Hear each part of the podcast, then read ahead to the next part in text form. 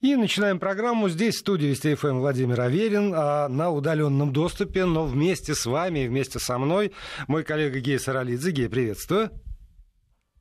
Есть? Нет? Нет? Нет. Ладно. И уполномоченный по правам ребенка Московской области Ксения Мишонова. Есть ли связь, Ксения? Я слышу вас хорошо. Прекрасно. Осталось дождаться, когда появится в нашем эфире Гея, но я думаю, что он как-то обозначит себя. Ну, вот. А мы э, можем начинать, и я сразу скажу, как всегда, нашим слушателям, что у вас есть уникальная возможность в рамках этой программы задавать свои вопросы Ксении Мишоновой, уполномоченным по правам ребенка, напомню, Московской области, э, по всему спектру проблем, которые касаются детей, детства, защиты семьи. Э, если вы напишете в WhatsApp и Viber на номер 8 903 170 63 63, а э, на смс-портал пришлете смс-ку, либо, да, либо пришлете смс-ку на короткий номер 5533 со словом «Вести» в начале своего текста. Вот. Все в сборе?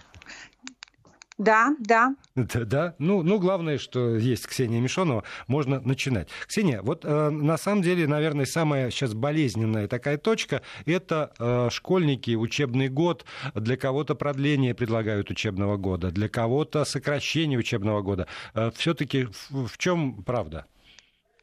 Ну, а, вообще сегодня Министерство просвещения, а, ну, будем так говорить, выдало в рекомендательном э, характере всем регионам а, возможность э, решить самим, закончить досрочный учебный год или нет, ну, в зависимости от того, как складывается ситуация с дистанционным обучением. И это касается учащихся первых, а, восьмых классов, да, с первого по восьмой класс. Ну, а, по-прежнему есть проблема в дистанционном обучении, и это и технические проблемы, и, будем так говорить, и психологические проблемы, и готовности и учителей, и детей. Не у всех детей есть, скажем, компьютеры, возможность, чтобы на всю семью они были обеспечены. Ну вот то, что мы видим мы по обращениям к нам, к полномоченным в, во всей стране, да, много таких запросов идет. Поэтому вот э, сегодня как раз были разосланы рекомендации, что регионы принимают сами решение о досрочном э, завершении учебного года. Ну, здесь есть как плюсы, так и минусы. Скажем, я думаю, столичный регион на это не пойдет, э, потому что вроде как дистанционное обучение организовано, а, с другой стороны, непонятно, чем занимать детей, если сейчас взять и прекратить это обучение, да, и вывести отметки, провести там а, проверочные работы, и чем занимать детей вот в режимах все равно длящейся самоизоляции. Поэтому здесь регионы будут сами принимать это решение. Уже многие высказались, говорят, что и родители могут быть недовольны в связи с этим, и, в общем, и учителя тоже не хотят откладывать программу на второй год. Но, тем не менее, специалисты в Министерстве просвещения считают, что в случае, если все-таки такое решение будет принято, то ну, будем так говорить, то, что не доучили в этом году, в общем, легко и непринужденно учителя смогут нагнать в следующем году. А можно я уточню, вот от чего все-таки зависит это решение, ну, если не, не точно, то поразмышляем. Потому что вот я читаю, например, сообщение о том, что э, в Татарстане решением президента э, обеспечиваются школьники выпускных классов э, из многодетных нуждающихся семей планшетами для того, чтобы они могли принять участие. Угу. Это все упирается в проблемы все-таки технического характера. Как можно эффективно организовать это там, обучение на удаленке, или это упирается в э, вопросы здоровья и там, эпидемиологии диктуют, э, как, где как поступать?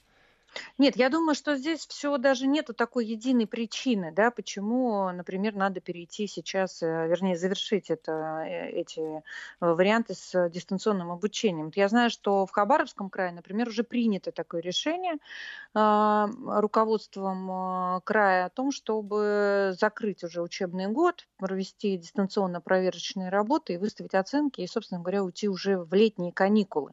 Я думаю, что каждый регион будет оценивать в зависимости от того, есть ли возможность обеспечить всех планшетами, есть ли возможность обеспечить э, всех эм, доступом, э, бесперебойным, бесперебойной работой интернета и вот этих цифровых платформ, есть ли возможность, э, скажем, и у семьи психологически, физически обеспечить это дистанционное обучение. Вот нам родители многие, знаете, ну, такие даже не жалобы, не обращения, а просто эмоциональные ответы, скажем, на наши посты, которые мы выкладываем в интернете с, с ощущением, что мы можем всех поддержать, приободрить и сказать, ну, потерпите, действительно непростая ситуация.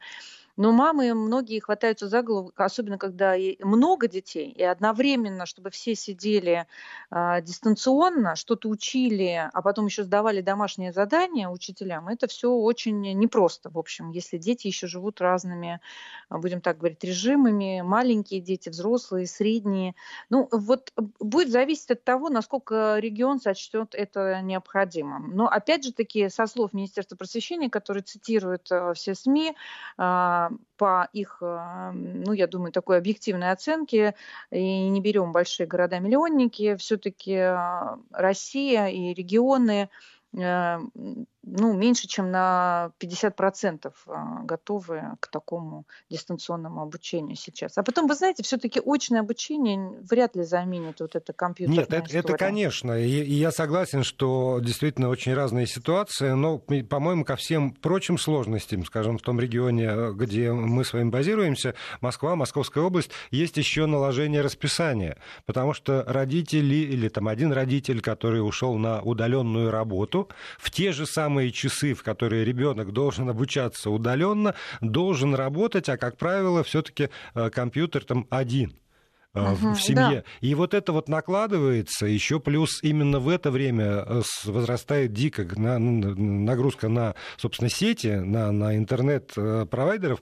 Вот э, тут просто с техникой и с тем, как, как это развести. Потому что невозможно же перевести тогда детей на удаленку в вечернее время. Наверное, это было, было бы довольно странно. Равно как и родители, которые там на удаленке работают, тоже не могут не знаю, подвинуться, уйти или, или в, в ночную смену выходить на свою удаленку для того, чтобы обеспечить детям возможность заниматься удаленно с учителями днем.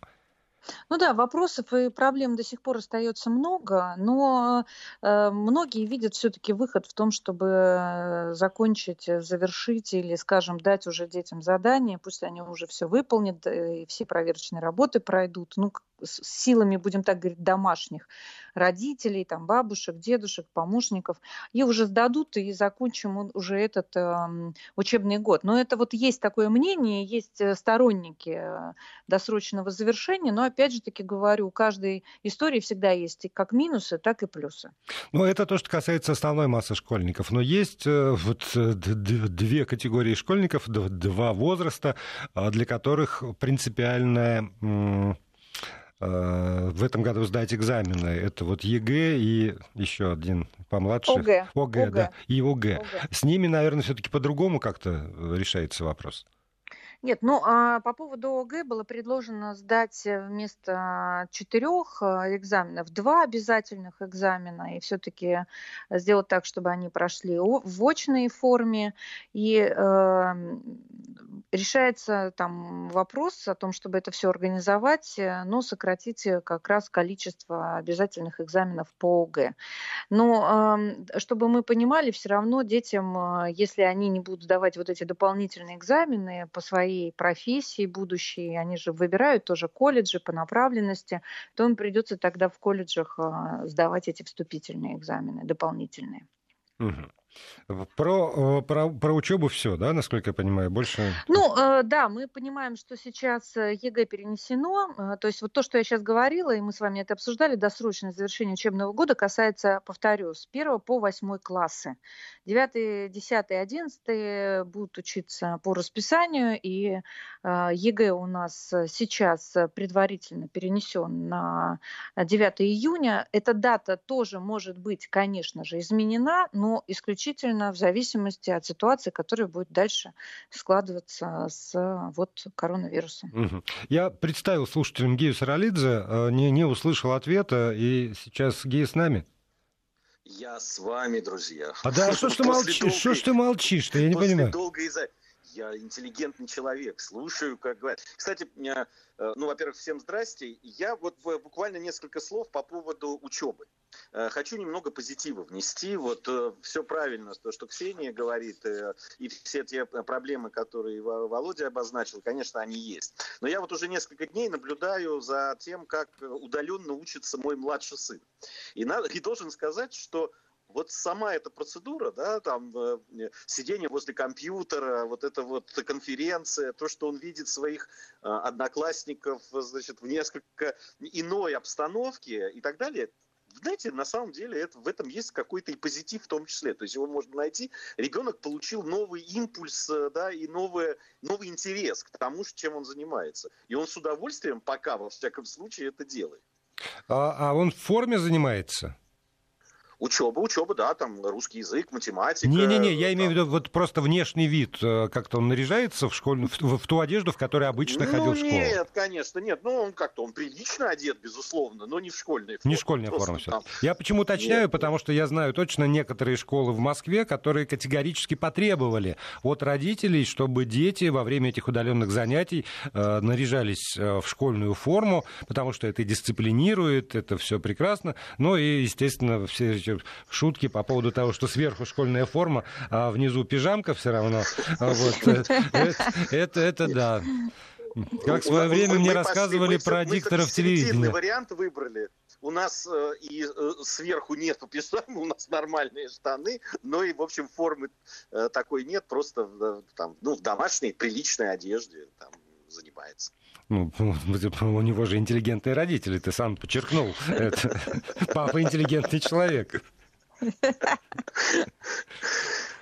Вот. Ну, ну что, давайте переходим к следующей теме. И э, вот отчасти чем она спровоцирована. Потому что, опять, мы тут бесконечно в этой студии говорим о том, что там, несмотря на коронавирус или вопреки этому коронавирусу, но все те проблемы, которые были, собственно, они никуда не ушли, они остались. И я там с, с сожалением и с, с горечью читаю сообщения из разных городов и весей нашей страны, про то, что там произошел пожар в жилом доме, и, к сожалению, дети э, пострадали например, как это в Нижегородской области. Там, э, э, господи, мать оставила в Екатеринбурге ребенка э, в какому-то охраннику торгового центра, и у этого младенца обморожение э, ножек, и она сбежала, там ее искали всей, всей полиции города Екатеринбурга. Вот это все все равно остается. И э, я не знаю, хватает ли э, сил, времени э, для того, чтобы заниматься вот этими вопросами.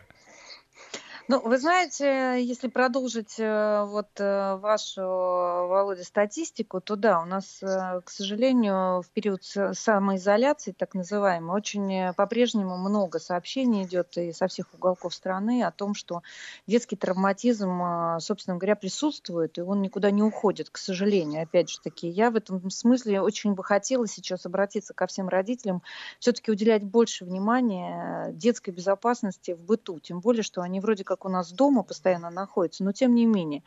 А, в Оренбурге, например, упал шкаф на четырехлетнего мальчика. Там же случился пожар. В Ленинградской области и, вы знаете, в Подмосковье утонули дети в пожарном пруду на даче. В Башкирии угарным газом отравились дети, и два ребенка погибло. В Челябинске сейчас а, нашествие клещей, и родители повели детей в лес гулять, и восемь детей пострадало.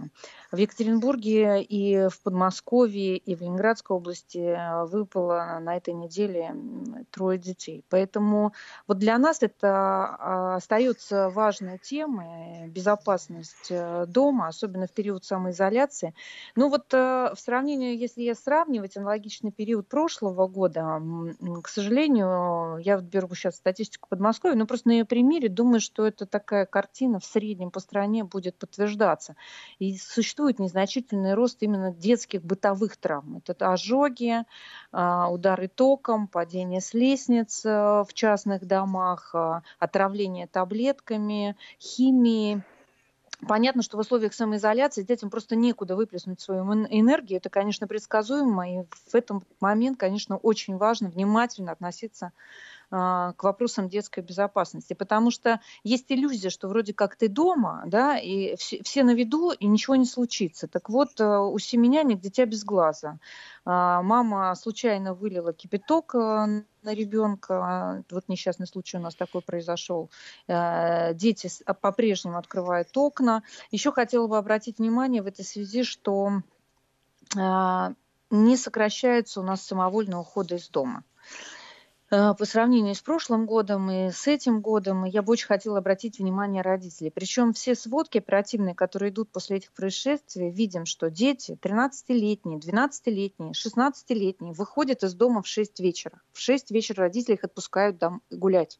И только в 10, в 11 они начинают их искать, и после того, как они уже не могут до них дозвониться, они обращаются в полицию. Но а, я бы все подожди, равно... а, а как они отпускают их гулять при, при режиме вот такой вот самоизоляции? Ну, вот получается, вот что вот, отпускают да? гулять, да, отпускают гулять, при этом не интересуются, куда они пошли гулять, а потом, а, ну, понятно, что мы разыскиваем с полицией. И в данном случае тоже хотела бы обратить внимание родителей. Понятно, что дети уходят в основном, в большинстве случаев, после ссор с родителями.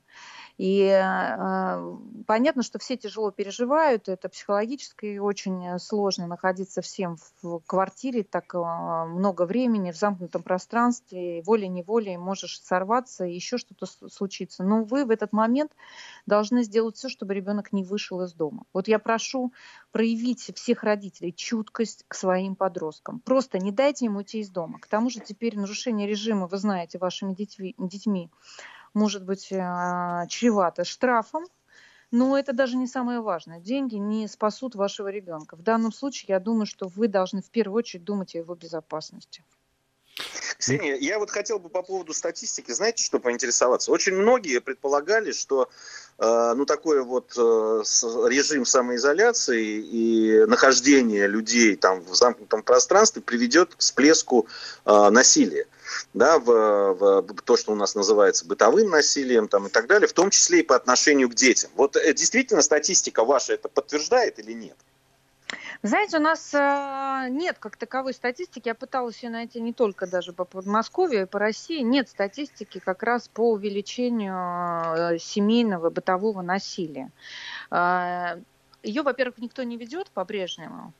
А во-вторых, э, вот э, даже по нашим случаям, ну вот за три последние недели, э, что существует этот режим самоизоляции, у нас был вот один случай, когда дедушка побил своего 16-летнего внука. Ну, и парень получил травму. Это был вот сейчас, который прошел у нас по всем оперативным сводкам. Но тем не менее, я подозреваю, что все-таки увеличивается количество вот таких случаев. Мы просто про это не знаем. Плюс полиция это не фиксирует. Нет у нас такого закона, как вы знаете. А, но в этой связи э, с вашим вопросом я бы хотела вот что сказать. Я бы хотела сейчас обратиться к нашим радиослушателям и к нашим всем жителям а, нашей необъятной страны за последние три дня вот к нам поступило 10 жалоб, три из которых в письменном виде на соседей, которые громко разговаривают со своими детьми, и на соседских детей, которые постоянно шумят. Конечно, хм. надо терпимее относиться к семьям с детьми в сложившейся ситуации. Поверьте, им соблюдать режим самоизоляции очень сложно, тем более семьям, которые воспитывают детишек инвалидам, одиноким мамам. Но при этом, а, если вы все-таки подозреваете, что это не просто крики и не просто шум, что вы подозреваете семейное насилие, то, безусловно, реагировать на это нужно и немедленно. Вы можете звонить на пульт 112 в полицию, и таким образом, может быть, даже спасете чью-то жизнь. Не будьте равнодушными. Ксения, а можно я уточню? Вот сейчас я столкнулся с тем, что довольно многие организации, ну не только я, практически все мы, довольно многие организации, даже те, про которые я думал, что они-то уж наверняка работают, все-таки э, так или иначе закрыты или не ведут прием граждан, или еще не выполняют какую-то часть функций, которые обычно они выполняли. Вот когда мы говорим про органы, скажем, опеки и попечительства, про, про тех, кто призван защищать как раз детей и семью, э, они продолжают работать? Да, все продолжают работать. Кстати, очень правильно, хороший вопрос. Все продолжают работать, несмотря на то, что сейчас э, все, ну, будем так говорить, социальные учреждения, детские дома, социальные инвестиционные центры, все закрыты на карантин, но тем не менее сотрудники работают в дистанционном режиме.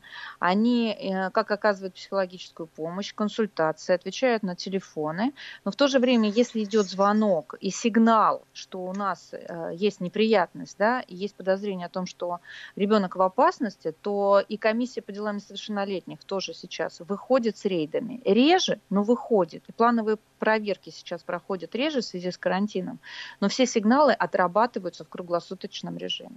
А вот те дети, которые находились в этих временных центрах, они остались там? Ну, все, все в этом смысле здесь все зависит от ситуации в семье. Если семья готова забрать на период самоизоляции, ребенок был отправлен в семью, или, скажем, родственники, или опекуны. А если нет, дети а, вернулись в семью, то дети остаются в этих временных социально-инвестиционных центрах, но просто на карантине без возможности, чтобы их а, навещали пока. Понятно. Давайте тогда мы сейчас прервемся. У нас впереди новости. Я напомню, что а, на связи со студией Вести ФМ как всегда, в это время по четвергам полномоченный по правам ребенка в Московской области Ксения Мишонова, мой коллега Гия Саралидзе. Здесь я остаюсь в этой студии для того, чтобы принимать в том числе и ваши послания, ваши вопросы. 8 903 170 63 63. Это для тех, кому удобен WhatsApp и Viber. 8 903 170 63 63. Если удобнее смс-портал, короткий номер 5533, слово «Вести» в начале вашего текста, и я озвучу. Продолжаем программу. Э, здесь в студии Владимир Аверин, э, у своего компьютера Гея Саралидзе и у своего компьютера уполномоченный по правам ребенка в Московской области Ксения Мишонова. Мы продолжаем разговор. Я напоминаю, что можно задавать любые вопросы, которые касаются э, нынешней ситуации и проблем, которые у вас возникают в связи с детьми или возникают у ваших детей. Дети, если вы слушаете нашу программу, то, в общем, вы тоже можете совершенно запросто обращаться сюда со своими своими проблемами. 8 903 176 363 WhatsApp Viber. На, на всякий случай напоминаю. 5533 смс-портал слово «Вести» в начале текста. Вот только что, а, Ксения, в новостях а, прозвучала информация о том, что составлен а, очередной график вывоза российских граждан. А вот и были ли были обращения по поводу того, что там с детьми какие-то проблемы и просят ли помощи те люди, которые с детьми за границей остались?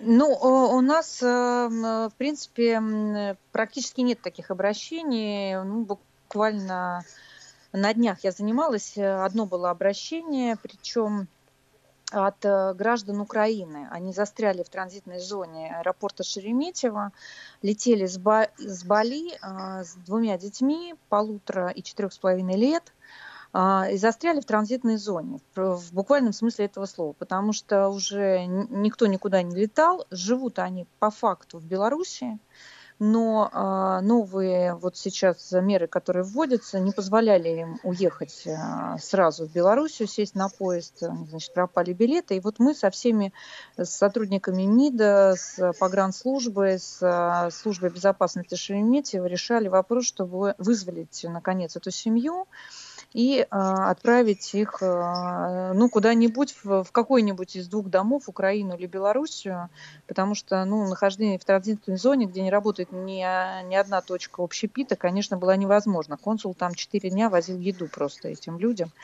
Но у нас все получилось, они уехали, уехали на машине консула до границы Украины, и сейчас, как вот они мне уже написали, проходят там двухнедельный карантин, после чего отправятся в Беларусь. И вот моя коллега из Псковской области вызволяла а, а, роженицу, которая осталась в Эстонии. Тоже закрыли все консульства, забрать ее было некому. Ну и опять же таки а, МИД отработал четко вместе с погранслужбой, вернули гражданку Псковской губернии домой, и она родила замечательного сына, 4600. Вот так мы работаем в этой ситуации. Ну, судя по тому, что вы рассказываете, э, так, я не знаю, я не вижу Гию, может быть, он рвется в бой, я не, не, не вижу. Ги, если что, ты подавай на знаки руками. Я, я подаю знаки руками. Э, знаешь, вот сейчас э, вот я послушал то, что Ксения рассказывала, да, с этой ситуацией, там действительно там дети полутора-четырех лет, причем, насколько я знаю, у одного из детей там еще и проблемы были, патология почек и так далее. То есть люди там оказываются заложниками, там им надо ехать в Белоруссию, но Украина их не пропускает там и так далее. Вот э, и возвращаясь к разговору э, по поводу вот соседей, которые там пишут жалобы на э, шумных детей и так далее. Это вот ровно о том, о чем мы, Володя, с тобой все эти дни, которые обсуждаем коронавирус и что нам с этим делать. Мне кажется, вот этого терпения вот сейчас и доброжелательности, что ли, внимания друг к другу, как раз и э, э, как раз все это и надо проявлять. И в том числе то, что вот Ксения рассказывала, что за один день удалось это все сделать и каким-то образом людей вызволить. Это ведь тоже э, люди сейчас работают в, в том же МИДе, да, те же ребята-пограничники. Они тоже, в общем, в сложной ситуации работают, но они все отзываются, оказываются там э, готовы помочь, понимают, что да, люди оказались в сложной э, ситуации вне зависимости от их гражданства, там, от того, куда они ехали, откуда они ехали и так далее. Мне вообще вот это все нравится. И то, что люди должны друг к другу относиться ну, добрее, особенно в этой ситуации, хотя хотелось бы, конечно, в любой ситуации, но особенно сейчас все-таки, мне кажется, очень важно. Да, э, увы, я, я в отличие от вас сижу вот на, на ленте новостей и э, опять возвращаюсь к тому, что никакие проблемы, к сожалению, никуда не ушли. Если бы коронавирус затмил их все, может быть, было бы замечательно.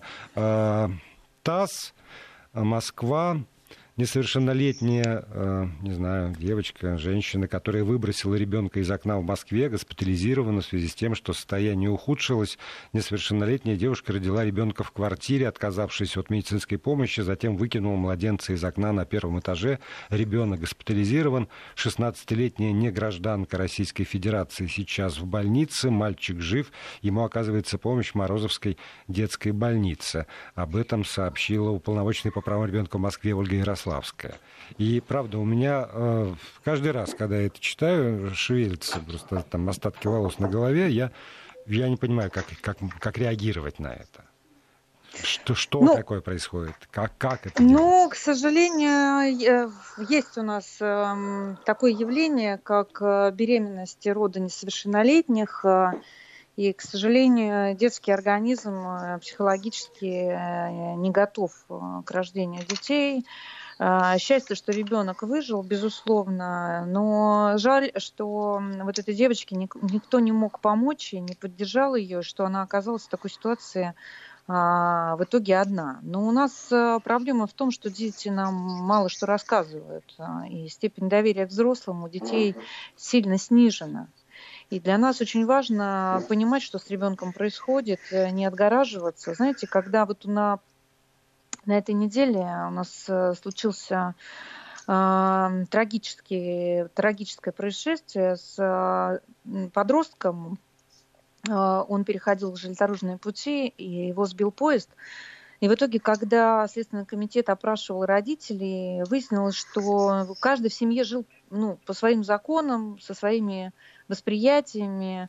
Родители проходили какие-то курсы самосовершенствования, что-то там познавали. И искренне так э, следователь э, мне в ночи написала, что если бы родители хотя бы проходили иногда курсы по тому, как полюбить своего ребенка в 16, 15 лет, то, наверное, детских смертей стало бы меньше. И вот таких историй, которые вы сейчас озвучили, тоже стало бы меньше. Это я к чему? К тому, что, понятно, у нас у всех не хватает времени, не хватает энергии, не хватает сил заняться и вникнуть в жизнь детей. А они очень хотят, чтобы мы интересовались ими. Даже если они транслируют, что они э, не хотят, чтобы к ним лезли в жизнь, что они хотят остаться одни – в то же самое время они хотят, чтобы мы про них думали, чтобы мы о них беспокоились, чтобы мы спрашивали, как у них дела. Это вот, э, может быть, э, эта самоизоляция тоже нам в помощь в этой истории. Может быть, нам э, надо быть ближе к нашим детям. Да, но еще возникает э, там, проблема из этой строчки. Вот она не, не гражданка Российской Федерации. А вы рассказали про гражданку Украины, которой пришлось помогать. А, так, ну, так получается, что действительно Россия это страна, в которой, а, а довольно много людей, э, не граждан Российской Федерации по разным причинам живут, б, это страна, в которой довольно развита миграция, и живут люди из э, других регионов, там Москва и Московская область в этом смысле угу. совсем особый регион. И вот э, есть ли, ну, какой совсем просто. Если у вас обязанность заниматься только э, людьми, зарегистрированными в Московской области, или любые там люди, любые дети, которые проживают на территории Московской области, они тоже входят обязательно. Не потому, что вы такая замечательная, а просто обязательно по положению в зону ответственности уполномоченного по правам ребенка. Да, э, э, я вам больше скажу, Володя, даже не только уполномоченного, все занимаются, особенно детьми и гражданами не будем так говорить, не зарегистрированными да, в Российской Федерации, не гражданами России, мигрантами и тем, кто э, зарегистрирован в других городах, а не в Москве или в Московской области, мы всеми занимаемся. Я даже не видела такого положения, я просто считаю, что это э, надо делать, и все так подходят к этому вопросу. Я вас уверяю, если бы эта девочка обратилась за помощью, ей было, была бы она оказана, вне зависимости от ее регистрации, прописки, гражданства.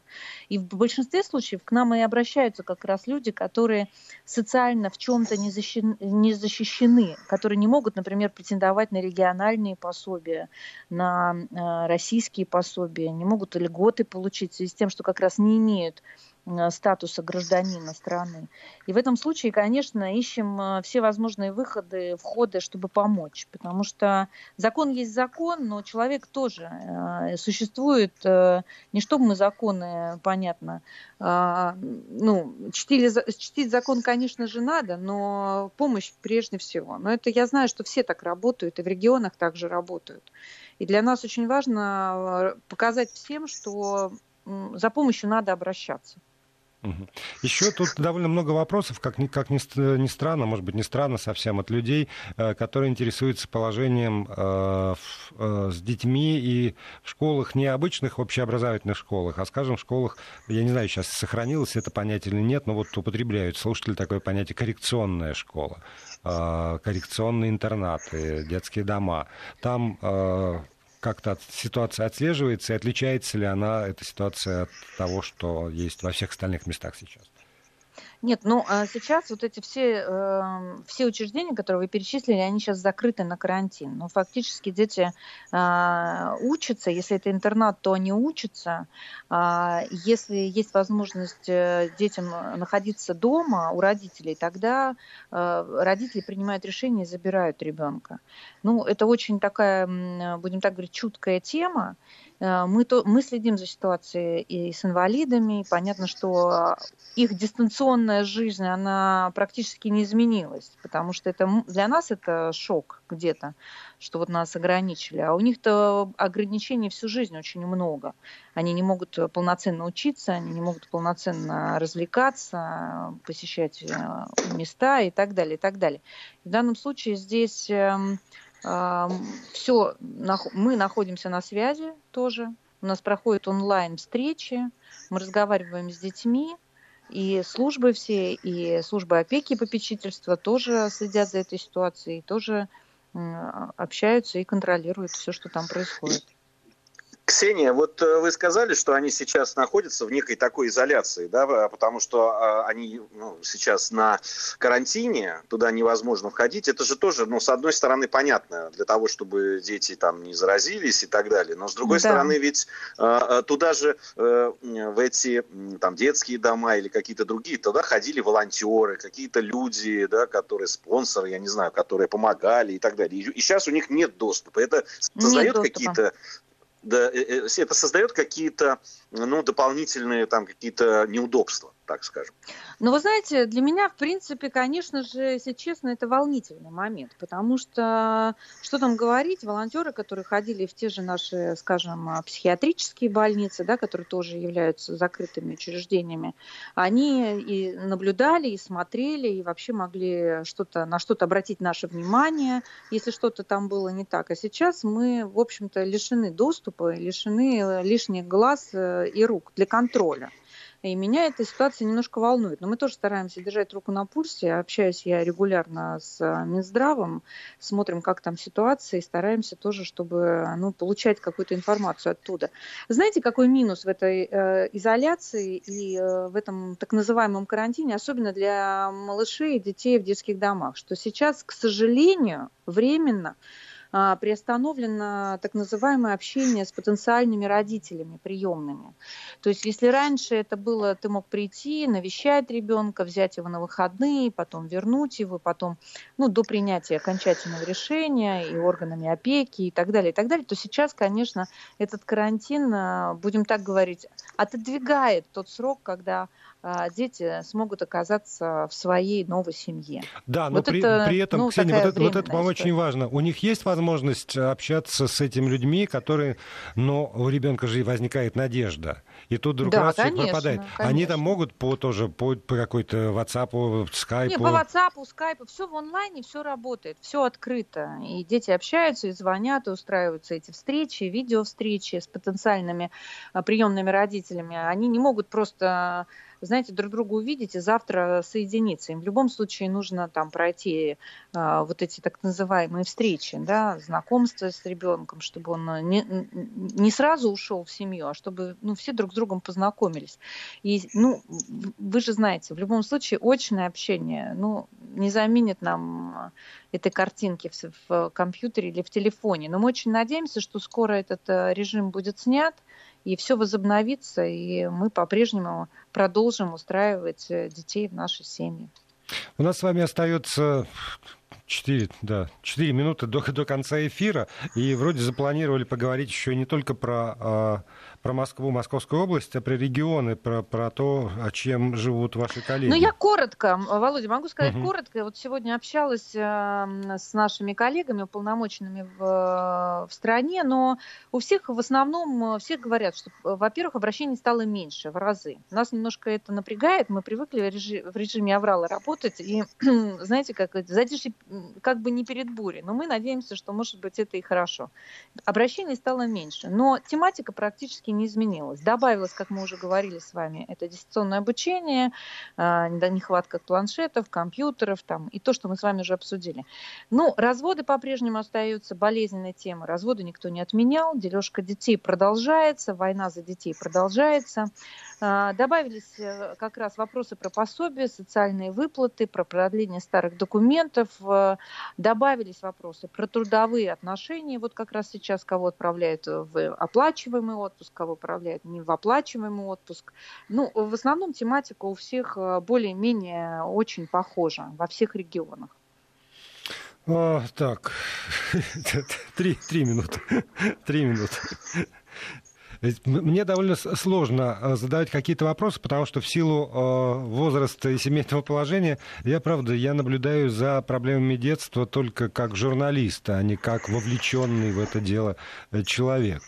Здесь, ну, а что нас там Володя, на, на самом деле, я просто хотел сказать, что здесь э, ты вовлечен ты или не вовлечен, э, по большому счету, вот э, наблюдая, то и, и, и слова Ксении подтверждают, по большому счету, э, и, наверное, о многом это можно, много, можно сказать, не только о детях, проблемы-то у людей, э, они одни и те же. Вот этот все, весь режим э, который внес как коронавирус э, да, в нашу жизнь, ну, он обострил какие-то вещи. Понятно, что когда люди там э, понятно, что есть проблемы там э, у, у некоторой части наших граждан там с работой, с э, непонятной перспективы, как что и будет. Но что касается там глобальных проблем, они как были, так и остаются, как с теми же детьми. И вот статистика, которую Ксения приводила, она, мне кажется, абсолютно э, здесь очень э, наглядная. Да? Что, что людей волновало с детьми, то оно и волнует. Другое дело, что вот мне кажется, что это вот количество обращений, которое да, там э, уменьшилось, в принципе, оно очень э, связано просто с тем, что люди все-таки хотят и верят, что их будут решать, если они вот могут прийти, сами поговорить с тем же уполномоченным или с каким-то там человеком, от которого зависит решение. Ну да, в глаза их, в глаза посмотреть, и тогда все, Конечно, да, все будет Конечно. Понятно. У меня, знаешь, есть ощущение, вот мы, бывает так, когда мы говорим, ну вот после Нового года там пройдут новогодние праздники, и тогда будем уже решать вот эти проблемы. У меня ощущение, что очень многие проблемы действительно люди отложили, сейчас вот ну, пересидим, выйдем, и тогда начнем решать. А, это, а сейчас надо перетерпеть. Все-таки люди, на мой взгляд, не готовы жить вот с этим, понимаешь? Вот э, прям вот сделать этот э, из, самоизоляцию частью своей жизни и продолжать каким-то образом там решать проблемы и так далее. Нет, мне кажется, что все-таки люди затаились так каким-то ну, кстати, образом. да, может быть, я вот соглашусь, наверное, так и есть. Наверное, главное, главное, отложили чтобы, до лучших времен. Главное, чтобы они при этом не сходили с ума и не, не, не, не забирали детей в лес, не укладывали их на ветки, как это в Свердловской области произошло, когда, опять же, психозы родителей становятся поводом для того, чтобы потом э, государственные органы спасали детей. Спасибо большое. Ксения Мишонова, уполномоченный по правам ребенка Московской области, Гия Саралидзе, Владимир Аверин были с вами.